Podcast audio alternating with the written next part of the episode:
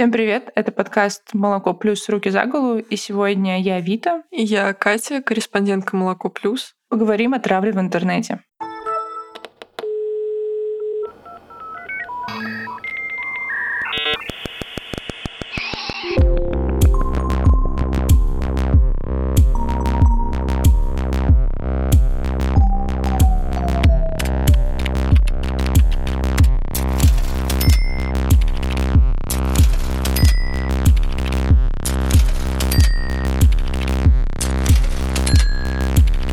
Подкаст «Руки за голову».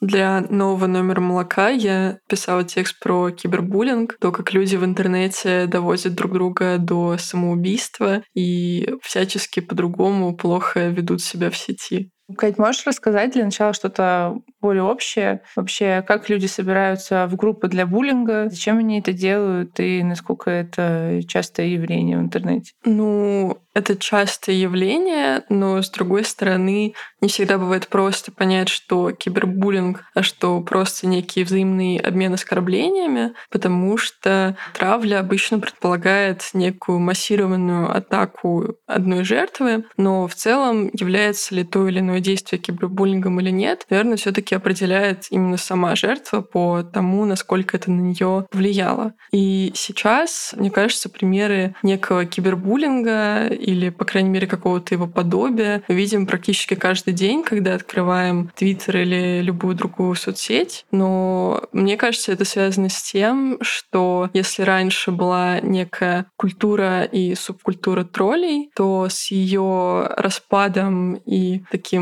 атомизированным распространением на всю сеть каждый из нас стал немножко троллем, но при этом некая комьюнити исчезла. Осталась только грубость, хамство и всяческие другие оскорбления. А что раньше тролли себя вели по-другому? Они как-то галантно обходились со своими жертвами? Ну, сложно сказать о галантности, и к тому же мне, в принципе, несколько сложно говорить, исходя из своего опыта, потому что я все таки пришла в интернет уже скорее в момент, когда он стал совсем глобальным, масштабным и всеобщим. Но а, мне давала комментарий для текста культурологиня Оксана Мороз, и по ее рассказам о троллях они себя мыслили некими санитарами леса и такой входной точкой в некое интернет-комьюнити, потому что, пройдя через троллей, ты проходил такое как бы боевое крещение. То есть э, ты должен был выстоять, защитить себя, показать, что ты не кормишь тролля, и тогда, если ты вел себя достойно, то тебя в это комьюнити принимали. Если же ты попадался в ловушку и начинал как-то эмоционально реагировать, оскорбляться, оскорблять в ответ и так далее, то ты как бы не прошел, проиграл и тому подобное. А сейчас, мне кажется, такого уже гейткипинга нет, потому что таких узких э, сообществ нет. Ну, когда ты в последний раз сидела на форуме? Вот и я не помню. Ну, вообще, последний раз сидела на форуме, когда я писала текст про инцелов, но они тоже считают себя очистителями некого леса, их маленького леса, и они как раз-таки держат эти ворота и не пускают чужаков к себе. Меня так э, разоблачили в том, что я женщины выкинули из чатика очень жестко с оскорблениями. А, вот ты сказала про очистителей леса. Еще есть российский знаменитый э, битовский маньяк, который тоже себя так называл. И буллеры в интернете, они по злому очистят лес, если так будем говорить уже про лес, ладно. Или же они считают, что они сохраняют культуру и э, на благо это все делают. Ну, смотри, старые тролли, я думаю, себя мыслили именно как носители некого блага, каких-то условных э, заповедей интернета, им казалось, что они людей как бы учат тому, что это интернет, здесь надо уметь за себя постоять, это как бы не теплица, а некое поле интеллектуального боя. Сейчас, мне кажется, все несколько изменилось, потому что мы начали по-другому воспринимать интернет. Если раньше он воспринимался скорее как некая игровая площадка, где ты можешь притвориться кем угодно и быть не собой какое-то время. Мне кажется, что, в принципе, сама личность тролля, она завязана на обезличенности, и даже не в плане анонимности, а в плане именно отсутствия некой личности с взглядами политической позиции и так далее, потому что тролль должен был уметь может притвориться кем угодно, надеть на себя любую личину, лишь бы эта личина вызвала эмоциональную реакцию со стороны других людей. То есть тролль всегда должен был быть таким ну, трикстером и постоянно принимать новые обличия, а сам ничего не воспринимать всерьез. А сейчас, мне кажется, люди, с которыми мы сталкиваемся и которые нас бесят, и которых мы считаем буллерами, и которые зачастую действительно являются буллерами, они все таки исходят из каких-то своих искренних личных позиций. Потому что, в принципе, мне кажется, современный интернет, он стал гораздо больше про личное, про персонификацию, потому что мы сначала начали называть себя по имени в интернете, потом мы выложили свою фотографию, потом мы начали снимать тиктоки, и поэтому нас именно как некого лица с именем стало в интернете гораздо больше. И поэтому, например, тот же самый э, Владислав Поздняков, которого, я думаю, никто из нас не любит, которого мы можем считать троллем, кибербуллером и так далее, все равно он исходит из неких своих позиций. То есть, может быть, сейчас, конечно, он и не всегда серьезен, когда пишет про русачков, чернильниц и так далее, но, тем не менее, он исходит из некой позиции, которую он последовательно защищает. То есть, может быть, он ее защищает уже ради там хайпа, кавычках, денег, э, внимания и так далее, но все равно сложно сказать, что это некая полностью игра. Это все равно завязано на неких его изначальных установках. Поздняков — это создатель мужского государства, сообщества в социальных сетях, где засирают женщин. Если женщина сделала что-то, на их взгляд, неправильно или очень провокационное, они могут даже слить ее данные, найти ее, забулить в интернете. И бывали случаи, что они даже приходили к девушкам, находили их и физически причиняли им вред, избивали.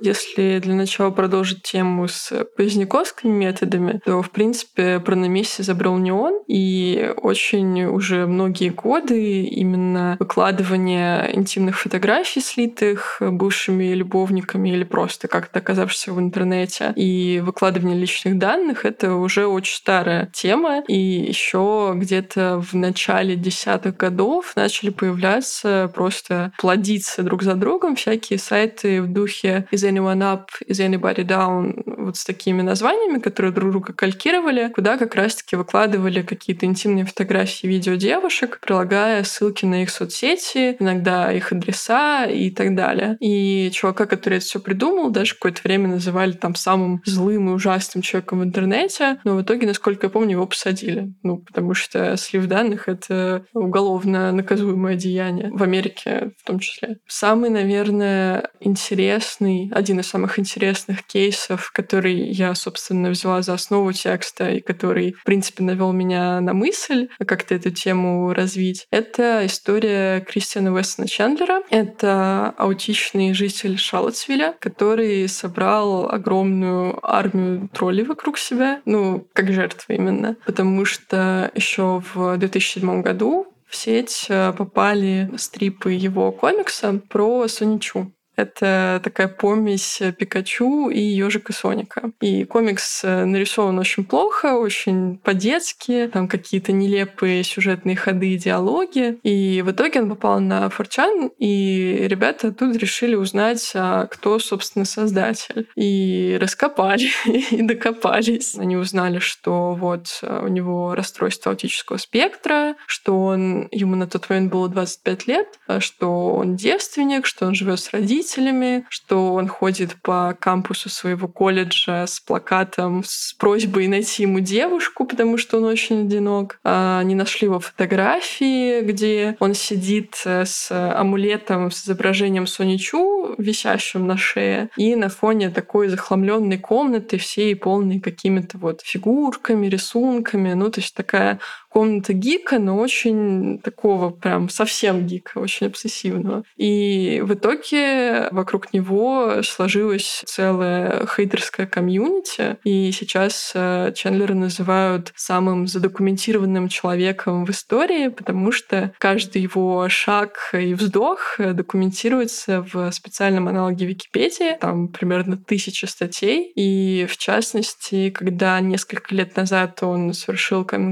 как трансгендерная женщина, создатели этой Википедии почесали репу и решили, что они не будут менять местоимение и его имя, новая Кристин в статьях, потому что, ну, их очень много, и это очень муторно. И как раз на тему его трансгендерности есть споры и в трансгендерном неком комьюнити тоже. Можно ли считать его true или не true? Но я называю его в мужском роде просто потому, что я о нем говорю, как говорят создатели этой Википедии. Что я рассматриваю скорее их, а не его личность. И если говорить о том, собственно, что с ним делали, то можно сказать, что у него, в принципе, не осталось никакой частной жизни. То есть, естественно, всем известен его адрес, его телефоны, телефоны его родителей. И, наверное, самые такие вопиющие случаи были, например, когда тоже сложно сказать, кто там кем был, но считается условно, что это был 13-летний мальчик, который притворился девушкой, занимался с Чендлером сексом по телефону, а потом попросил его снять секс-видео с надувной куклой. А Чендлер снял, отправил,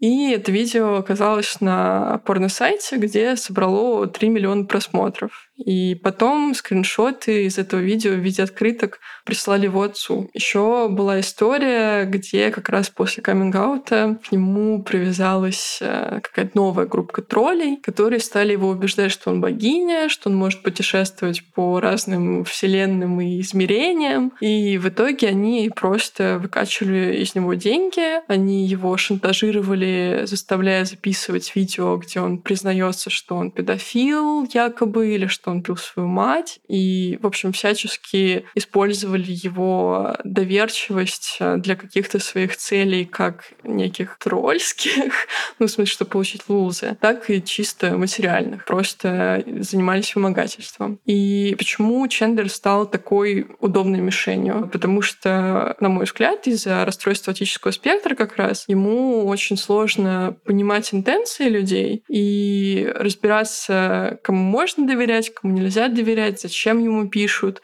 По крайней мере, первые годы так было. Сейчас, может, он уже как-то и понял, что все вокруг враги. Вот. Но поначалу именно он не очень мог понять, с какой целью все эти люди ему пишут, как с ним взаимодействуют и так далее, и распознать их злые намерения тоже не мог. И поэтому он стал очень удобной целью и очень золотой такой коровой, потому что если в русском языке есть фраза «не корми тролля» и есть некая вот эта концепция кормления тролля, то на англоязычных форумах используют фразу «лолкау», то есть как некая корова, которую можно доить ради лузов.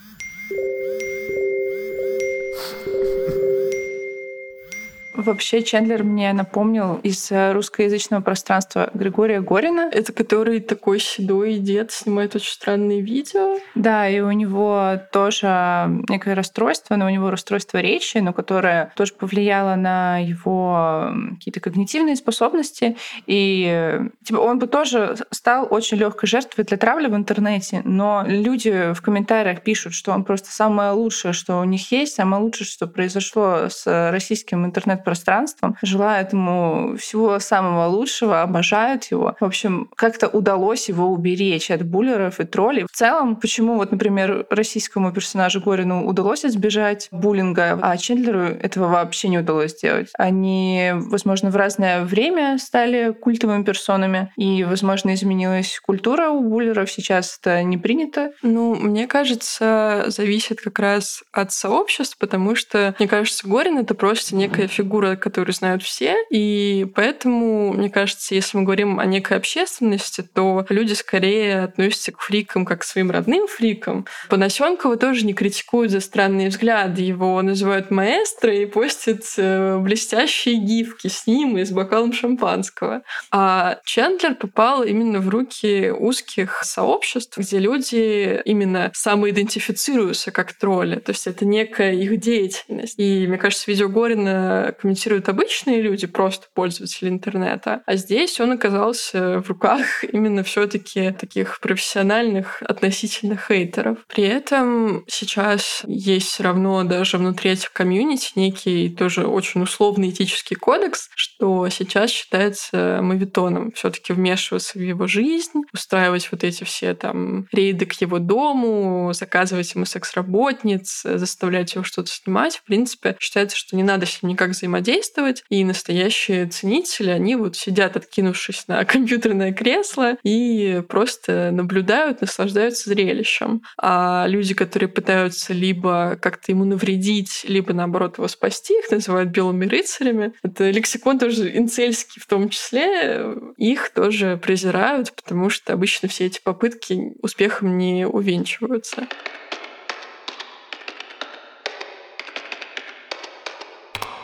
Несмотря на то, что исследования многие показывают, что все таки нет некого образа тролля, то есть нет отдельной касты троллей в нынешнем интернете уж точно, и что троллем могут быть совершенно обычные и социально устроенные люди, все таки мне кажется, есть в основе этих комьюнити некое зерно и некое объяснение, почему вообще люди этим занимаются. И это очень показывает хорошо пример Энтони Лагата. Это один был один из самых ожесточенных троллей и хейтеров Чендлера. Он э, писал, что тот хуже Гитлера, хуже Усамы Бен Ладена, что вот война в заливе — ничто по сравнению с тем, что делает Чендлер. В общем, он именно рисовал его совершенно ужасным человеком.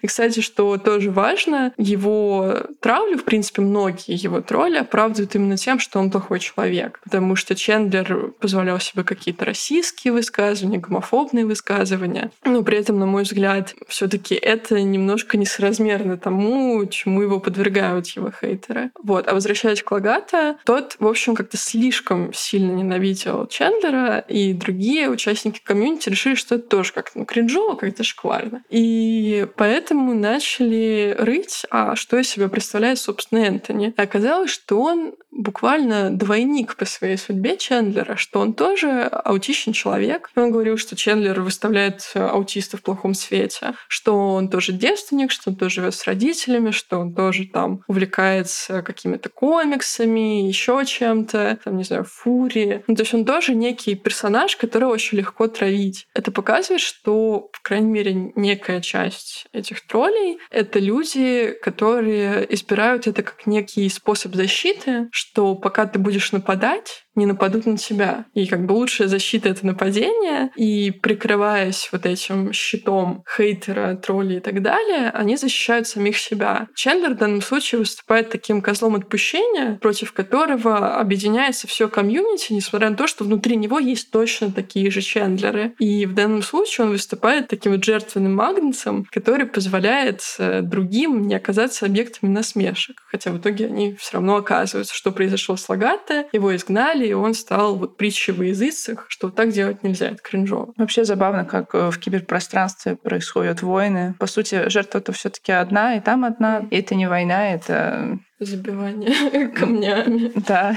Но Чендлера буллинг не довел до самоубийства, например, да? Нет, ну Чендлер, да, он пока жив и здравствует. Но так э, повезло не всем. Если говорить про примерно тот же контингент, то на форумах, на которых обсуждают в том числе и Чендлера, допустим, была ветка, там было под 200 страниц, обсуждение девушки Джули Терриберри, которая тоже у нее было расстройство аутического спектра. Она тоже как-то странно вела себя на Фейсбуке, она немножко странно выглядела, и поэтому всю как бы ее жизнь также разбирали по косточкам. Там ее внешность, ее личную жизнь, обсуждали, а там трахнул бы ее тот или иной участник форума и так далее. И в итоге она покончила жизнь самоубийством, и после этого на форуме вышел пост от его администратора, где он э, уверял всех участников форума, что вы не должны чувствовать себя виноватыми, что вы не завязывали петлю у нее на шее, что, в общем, те, кто сейчас будут тут ныть, как они плохо себя чувствуют, вы не правы, и это все ее ответственность и так далее. Это был такой немножко газлайтинг, прям что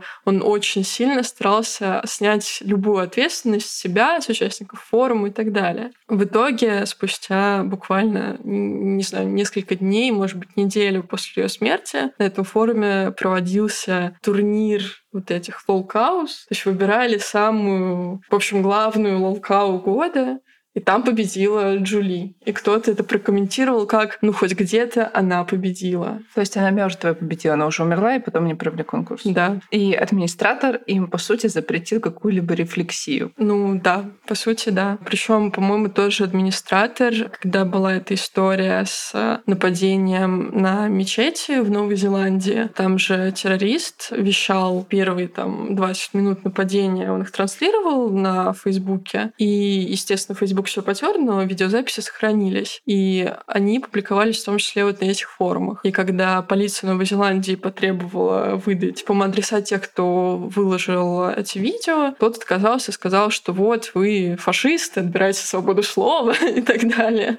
Очень классическая риторика. А говоря, опять же, про некую там, трагическую концовку истории кибербуллинга в России, была какая-то совершенно просто, не знаю, театрального размаха история. Несколько лет назад жительница Сочи Анна Симоненко познакомилась с молодым человеком, начала с ним какие-то отношения, потом его забрали в армию. Когда он вернулся, она сообщила ему, что она беременна. Он признал, что он бесплоден, сказал, что это невозможно, обвинил ее в том, что вот раньше она была секс-работницей, и, значит, она продолжает в том же духе. В итоге его мать дала Анне деньги на аборт, та сделала аборт, но, в общем, как-то ей было очень грустно, что вот а он э, перестал с ней общаться, что он не захотел быть отцом ее ребенка. И в итоге она решила ему отомстить и начала на его страничке в Одноклассниках писать о его якобы гомосексуальности. И, в общем, он решил, что это слишком сильно порочит его честь и покончил с собой. Очень странная, конечно, история с такими перипетиями, но в итоге это был тот случай, когда она была наказана, то есть она получила наказание в виде, по-моему, практически двух лет заключения за доведение до самоубийства. Вообще очень интересная история. С одной стороны, она патриархальная, потому что женщину обвиняли в секс-работе, в том, что она виновата в том, что она, скажем, залетела. И тут мы видим еще женскую солидарность со стороны матери этого мужчины. И эта женщина, она решила отомстить. Но мужчина оказался что настолько ранимым, что вот патриархальные мужчины, я каждый раз удивляюсь. Они сначала готовы обвинять в чем угодно людей, которые чувствуют, что они более слабы, слабые, но при этом, если их оскорбишь хотя бы вот чуть-чуточку, они уже готовы прыгать с крыши и все такое. Она много вытравила. Насколько это сильный удар, вот если посмотреть со стороны, она прям всем писала, что он ужасный человек, или она просто написала, что он гей, и он решил сразу же покончить жизнь самоубийством после этого. Слушай, ну я не заходила все-таки на эти страницы в Одноклассниках, тем более, что не знаю, сохранились ли они, но, насколько я поняла, она писала именно каким-то вот его знакомым, его родственникам на их странице, что вот он э, гей. И мне кажется, что здесь сыграла роль именно то, что это происходило в небольшом городе, а внутри некого маленького населенного пункта, где условно там все всех знают, слухи быстро разлетаются. Может быть, он решил, что именно поэтому он там жить больше не сможет. И на самом деле просто мы же не знаем, что как бы было у него за душой. Может, это не просто у него хрупкое мужское эго надломилось, может, у него все было и так плохо, и тут это была последняя капля была. Ну да, мы не хотим оправдывать женщину, которая его булила, но выглядит все очень странно. Это правда. Давай ее удалим из группы классные девчонки. А? Да, не хватало еще, блин, здесь. Ой, это, это, вы не можете переписываться по сайберологии, хоть процесса. Бла-бла-бла, блин. Давай, удаляй. В своем тексте ты также анализировал не только подростков и какой-то лайт-буллинг условно. Ты также анализировала и ультраправых, и неонацистов, как они травили. И, возможно, это стоит уже называть не травлей и буллингом, а скорее поиском жертвы и подготовкой к убийству. Ну да, это буквально так можно назвать, потому что на некоторых э, неонацистских ресурсах буквально постили, считай, расстрельные списки. На итальянской версии Дели Шторм Вармера буквально постили адреса каких-то еврейских деятелей, там, политических или там, преподавателей и так далее. Если говорить, в принципе, об истории неонацизма в интернете, она берет свое начало еще до появления интернета, как мы его знаем, потому что до интернета был Фидонет и были BBS, то есть доски объявлений. Я тебе не воспроизведу технологию, но там это работало при помощи модема, там ты звонишь, получаешь, как я понимаю, адрес, вводишь там логин, пароль. Ну, в общем, это был такой один из самых ранних способов какого-то общения в сети. Там можно было обмениваться файлами, там можно было выкладывать какие-то материалы. И одна из первых BBS — это была Stormfront. И там в 90-м году велась предвыборная кампания, когда в губернаторы, по-моему, Луизианы могу ошибаться, в общем, одного из штатов, баллотировался чувак, который в 70-е был великим магом Куклукс-клана. То есть он был именно прям очень хардкорный такой неонация. И он там, значит, вел свою предвыборную кампанию. Кампания провалилась, он губернатором, слава богу, не стал, но BBS осталась. И в дальнейшем, когда появился уже интернет, она стала сайтом stormfront.org. И это сейчас такой пример такого старого недоброго неонации контента, потому что он именно... Ну, то есть это выглядит как что-то очень стародавнее, там такие форумы, все в скучном сером цвете. Ты заходишь, там первое, что ты видишь, это некую приветственную надпись, где написано, что истина — это ненависть для тех, кто ненавидит истину. И там, ну, это просто вот такие форумы про то, что коронавирус придумали евреи и так далее, и так далее. И это выглядит довольно уныло, и поэтому Stormfront э, сейчас, мне кажется, не очень популярен среди именно современных ультраправых. Вот. А старые доски, конечно, были максимально странные. Там постили вещи в духе, там, молодые львы неонацизма сменяют старых. Там обвиняли Америку в том, что это там все марионетки Израиля и так далее. Это были такие очень поэтические, очень странные тексты. Поражает страдающая логика своим поэтизмом. Там, например, в 90-е был такой активист, который протестовал против налогового законодательства Америке. И в итоге у него была перестрелка с федеральными маршами, в результате которой он погиб. Естественно, его сделали сразу мучеником, таким это, узником совести. Вот. И там, значит, на одной из BBS была запись, что вот он просто отказывался платить деньги синагоге сатаны, которая существует по второму пункту манифеста коммунистической партии. Это США, естественно. Они называли себя там как-то божьими драконами. В общем, эти божьи драконы писали, что вот его сожгли в огненной печи Навуходоносора за то, что он отказался поклоняться золотому вавилонскому идолу и платить дань для финансирования Израиля. Вот. Но сейчас такие очень странные дедовские куклукс-клановские форумы уже остались в прошлом, потому что сейчас, мне кажется, один из главных игроков на рынке райтвингерских ресурсов. Это Daily Stormer, не путать с Daily Storm. Более современный, он, по-моему, появился в 2013 году, сайт, где постят всякие вещи в духе «Анальные фетишисты захватили хэштег Proud Boys». Это было, когда вот это одна из альт-райтовских организаций Proud Boys, гомосексуальные активисты, ЛГБТ-активисты использовали хэштег, чтобы, ну, как есть же Pride, как именно некое слово из э, истории ЛГБТ-активизма, что вот Proud Boys — это на самом деле про гомосексуальных нормальных мужчин, а не про этих ваших. И Дели Штормеру на самом деле тоже доставалось, потому что когда, например, был марш объединенных правых в семнадцатом году, и там погибла женщина под колесами автомобиля, когда там чувак наехал на толпу, они написали про нее новость, назвали ее там толстой бездетной шлюхой, и в итоге их э, начали, естественно, выгонять со всех доменных зон. Они даже, по-моему, один день просчитывали в доменной зоне .ru, Потом Роскомнадзор их, естественно, заблокировал. И сейчас они существуют э, в доменной зоне .су. Это бывшая доменная зона Советского Союза. Вот тебе и манифест коммунистической партии. Но при этом надо понимать, что если мы говорим про обычный некий кибербуллинг, касающийся обычных людей, то там не всегда бывает просто говорить о том, насколько он связан с именно жизнью офлайн, потому что, допустим, даже законодатель законодательстве, это всегда очень сложно, потому что если тебе написали там угрозу жизни в интернете, в духе «а, порежу тебя», то как ты можешь понять, действительно тебя порежут, или все таки это просто некие твиты, которым человек забудет на следующий же день. Очень сложно понять, насколько реально угроза. То есть, когда тебе пишут «буду с мамой твоей спать», ну, чувак, наверное, не знает, там, кто твоя мама. Может, она 70-летняя учительница математики. Может, он не, сам не захочет, сам не знает, на что идет. И поэтому здесь дифференцировать угрозы по степени их реальной опасности очень сложно. А в случае с ультраправыми форумами все таки это гораздо проще, потому что на Деле Штормере, например, сидел Дилан Руф, который устроил массовую стрельбу в церкви, где было много темнокожих прихожан и убил много людей. А, например, тот же самый Штормфронт проводили исследования и выяснили, что с 96 -го года наибольшая часть каких-то кровавых преступлений самых на почве ненависти производилась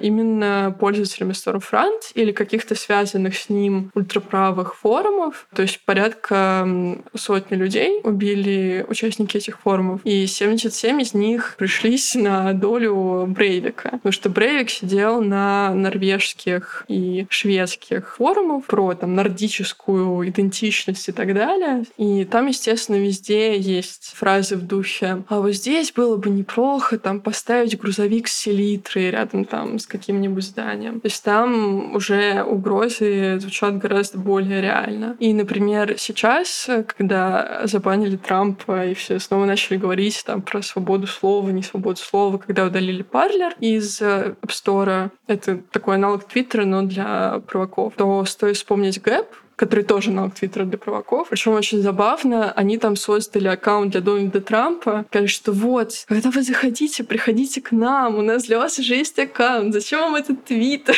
И Кэп как раз был создан как такая бухта, где можно спастись от злых коммунистических корпораций. И на Гэбе сидел Роберт Бауэр, который устроил массовую стрельбу в синагоге Древа Жизни в Питтсбурге. И он не просто там какие-то комментарии оставлял, а там был именно его аккаунт, где у него там была обложка с 1488, где он писал про то, что евреи — дети сатаны, и он как раз перед тем, как пойти на убийство, там оставил запись, что вот я не могу больше стоять в стране, когда убивают мой народ. Загадочно, конечно, что он имел в виду, но он очень активно документировал свои взгляды, свою деятельность, но так как у этой платформы слоган «Свобода слово для всех, то на это не обращали внимания. Естественно, его никак не блокировали, ни, в принципе, не уделяли никакого внимания тому, что он там пишет. И поэтому здесь мы упираемся в очень сложный вопрос регулирования в интернете. То есть, э, нужно ли государственную вводить цензуру, условно, нужно ли, чтобы платформы банили, нужно ли, чтобы люди как-то сами саморегулировались внутри комьюнити. Здесь это, на мой взгляд, очень такая неоднозначная тема. Ну, вообще платформы, они же прописывают правила, э, типа, что можно говорить, что нельзя говорить, прописывают там план политику и все дела. Трамп уже не просто так там, удалили всех соцсетей. А на государственном уровне тоже существует уже регулирование. Они же удаляли все таки ультраправые сайты. Ну да, я не спорю, что существует. Я скорее о том, что идут дискуссии о том, где как раз проходит вот эта грань между там, ограничением свободы слова и защитой людей от возможного насилия. И в случае с Трампом, например, меня очень веселит тот факт, что говорят, что вот, если запанили Трампа, то это может коснуться каждого. Это буквально уже сейчас касается каждого. То есть сейчас могут тебя забанить, если ты что-то не так говоришь, или там заблокировать на какое-то время твою учетную запись. Мне кажется, проблема в том, что очень сложно делать это равномерно, особенно если ты гигант в духе там Facebook или Инстаграма, потому что, не знаю, Инстаграм уделяет больше внимания женским соскам, чем какому-нибудь хейт-спичу, и в Твиттере тоже там ты можешь какой-нибудь репортить и ничего не сделают, а там сам что-нибудь скажешь и сделают. Или, допустим, когда ВКонтакте вел систему борьбы с языком вражды, то они в первый день там забанили энное количество сообществ, и среди них большая часть была посвящена ненависти к мигрантам и, в принципе, к выходцам из Центральной Азии. Но при этом там было несколько феминистских пабликов. То есть здесь постоянно идут какие-то перегибы на местах. Сестры из Радфема, они, конечно, агрессивные.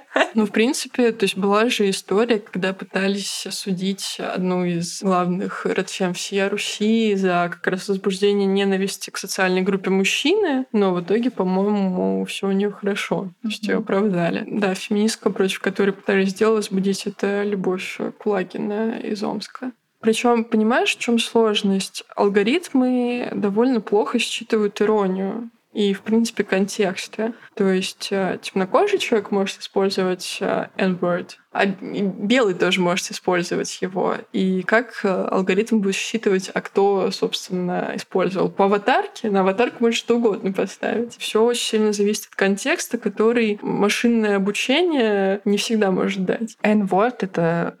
Это стоит пояснить немножко. Ну, N-word э, я просто не хочу произносить, я не да. хочу, чтобы меня канцельнули, но это считается самым серьезным оскорблением темнокожего человека, то есть как бы слово на букву N. Ну да, как ты уже сказала, было их легко обмануть. В Инстаграме, например, очень широко распространялись посты про QAnon. QAnon — это распространенная в США теория заговора, согласно которой президент США Дональд Трамп противостоит некой большой организации, которая продает детей, и в этой организации состоят в основном демократы и какие-то леваки. Люди, которые это распространяли, они создали собственный хэштег, и под этим хэштегом они выкладывали фотографии на таком нежно-розовом фоне, сероватом, очень спокойные тона, писали различные свои вот кианоновские высказывания тоже таким вот приятным шрифтом, как будто бы это... Если со стороны посмотреть и не вчитываться в картинку, покажется, что это какое-то там высказывание про медитацию или про принятие себя, что-то такое. А потом э, ты как вчитаешься,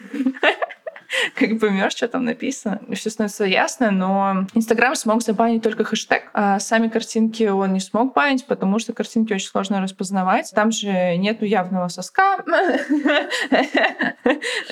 Плюс это надпись на картинке. Надпись на картинке робот не прочитает. Надо просмотреть. Надо просто, чтобы человек нажал на кнопку и сказал, что это спам или что это там ложная информация, и тогда модератор просмотрит. QAnon, моя любимая история была, когда какой-то последователь этой теории заговора в какой-то момент решил, что больше не может это терпеть, и пошел, значит, с пушкой высвобождать детей из подвала. А, это был даже не QAnon, а там же две связанные конспирологические теории. Это Пиццагейт и QAnon. До сих пор не всем понимают, одно и то же или нет. Но, в общем, Пиццагейт — это про то же самое, только это не просто демократы организовали секс-трафикинг детей, а они еще держат их в подвале какой-то особенной пиццерии. И, в общем, чувак пошел освобождать детей из этого подвала. Его задержали, потому что он там идет с пушкой, размахивает. И его задерживают, ему говорят, чувак, в этой пиццерии нет подвала. А про какие-то экстремистские или, в общем, конспирологические сообщения на спокойном фоне я в какой-то момент э, в Твиттере наткнулась на аккаунт. Он называется MLPOM, по-моему. И он постит э, очень милые комиксы с животными, там всякие котятки, щенятки и так далее. И там какие-то очень спокойные надписи в духе там «А, котенок говорит, сегодня надо выпить чаю с малиновым вареньем. А дальше котенок говорит, межрасовые браки — это преступление против закона Божьего. И в итоге там очень спокойные картинки про какой-то условный селф-кер и там выпить чаю из самовара перемежаются тем, что там гендера только два, выходцы из Средней Азии должны сидеть у себя и так далее. То есть там такая очень жесткая правоконсервативная пропаганда подается в таком вот очень спокойном, милом духе. И это, конечно, вызывает очень сильную эмоциональную реакцию, потому что, с одной стороны, ты понимаешь, что, наверное, это иронично, но с другой, ты же действительно, ты как-то привык, что условно неонацизм существует как некий там чувак поставил себе свастонную аватарку, вот ты понимаешь, что это неонацизм. А когда это начинает прикрываться нейтральными символами, то уже уже становится гораздо сложнее считывать сигналы. И про это как раз есть понятие dog whistles, то есть собачьи свистки. Вообще собачий свисток в ранней жизни — это устройство для тренировки собак, которое издает звуки на такой частоте, что его слышат как раз только собаки. Человеческое ухо не способно распознать эту частоту. И это понятие переместилось в политический словарь, то есть это обозначает некие формулировки, которые звучат нейтрально, поэтому обычным человеком они никак не воспримутся, он их не запомнит. Но при этом знающие люди их распознают, и они могут по ним как бы видеть своих людей. И это часто используют во время всяких предвыборных кампаний или еще чего-то. И, например, в интернете, ну, эм, был какое-то время ну, это нельзя, наверное, назвать флешмобом, но, в общем, люди начали писать имена каких-то еврейских деятелей в трех скобочках слева и справа. И это обозначало там что-то вроде там эхо еврейских имен в истории. В общем, это был некий такой правый как раз собачий свисток, что если ты пишешь э, еврейское имя в вот этих скобочках, то ты антисемит. И таких свистков на самом деле довольно много. Мне кажется, что в принципе сейчас, допустим, американские ультра ультраправые, они их очень активно используют, потому что они буквально себя называют не там нацистами, а альтрайтами или расовыми идеалистами. В Европе там есть понятие идентаризм, если я не путаю. То есть это тоже буквально про ультраправые взгляды, но в новой обертке. И поэтому, по сути, мы имеем сделать с теми же старыми идеологиями, просто упакованными так, что их гораздо проще продать центристам, то есть, условно, более нейтральным ребятам. И мне кажется, на примере сайта Daily Stormer это очень видно, потому что Daily Stormer оформлен как некий обычный сайт с кликбейтными заголовками, и там на шапке, ну, название сайта пикселями, как бы как старая игра. И там такой тоже пиксельный маленький розовый котеночек.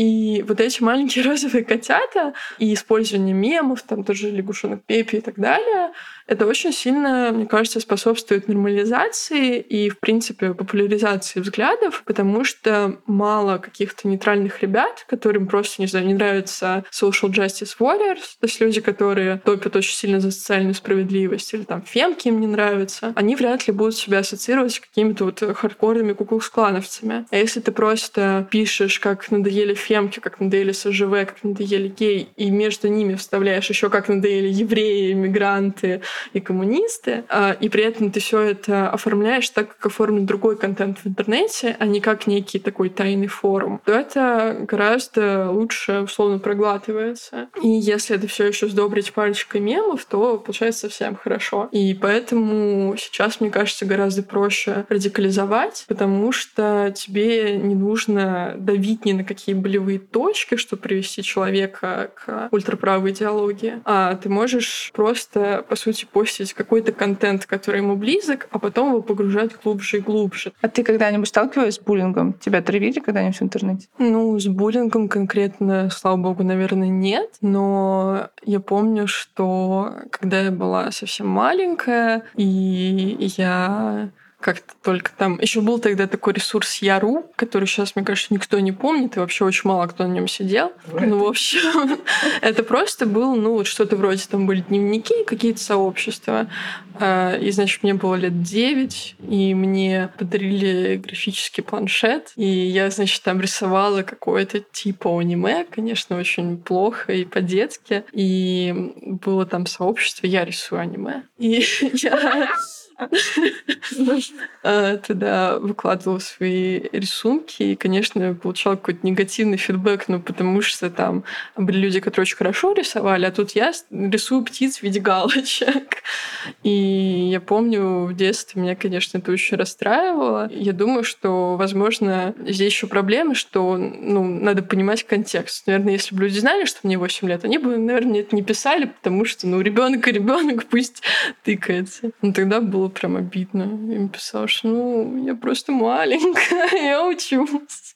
Но именно с такой серьезной травлей я, слава богу, не сталкивалась. Я думаю, правда, это связано с тем, что я практически все свои аккаунты держу закрытыми. Я практически везде подписана и держу в подписках только людей, которых я знаю лично. Я практически никогда не вступаю в какие-то споры в интернете, потому что, ну, я понимаю, что я не готова тратить столько нервов, силы, времени, просто чтобы почувствовать себя лучше и почувствовать свое моральное превосходство над своими оппонентами.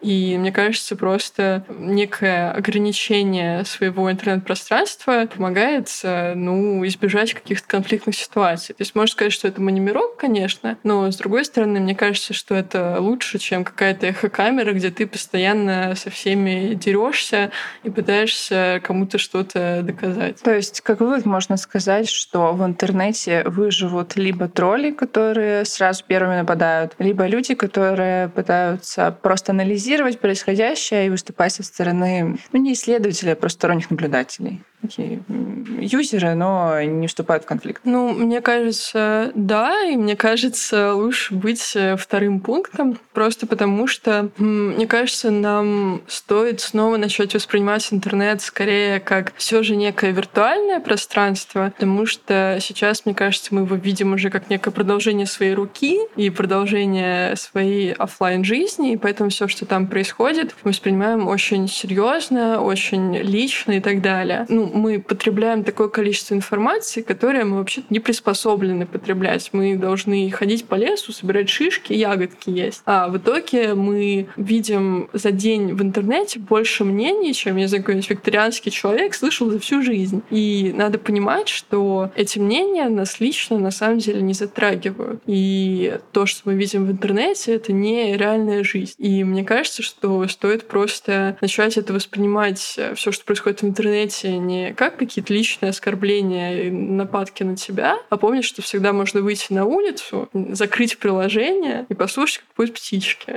И тогда, мне кажется, у нас все будет гораздо лучше. На этой приятной ноте мы, наверное, будем заканчивать. Спасибо, что послушали наш подкаст. Это был подкаст «Молоко плюс. Руки за голову». Спасибо, что дослушали этот эпизод. С вами была Вита. И Катя. Корреспондентки «Молока плюс». И хотим напомнить, что наш проект существует существует только с помощью поддержки наших патреонов. Ссылки вы можете найти в соцсетях и вообще под этим выпуском, скорее всего, тоже. Если вы подпишетесь, даже один доллар нам поможет э, выжить, поможет развивать в том числе этот подкаст. Всем пока. Пока.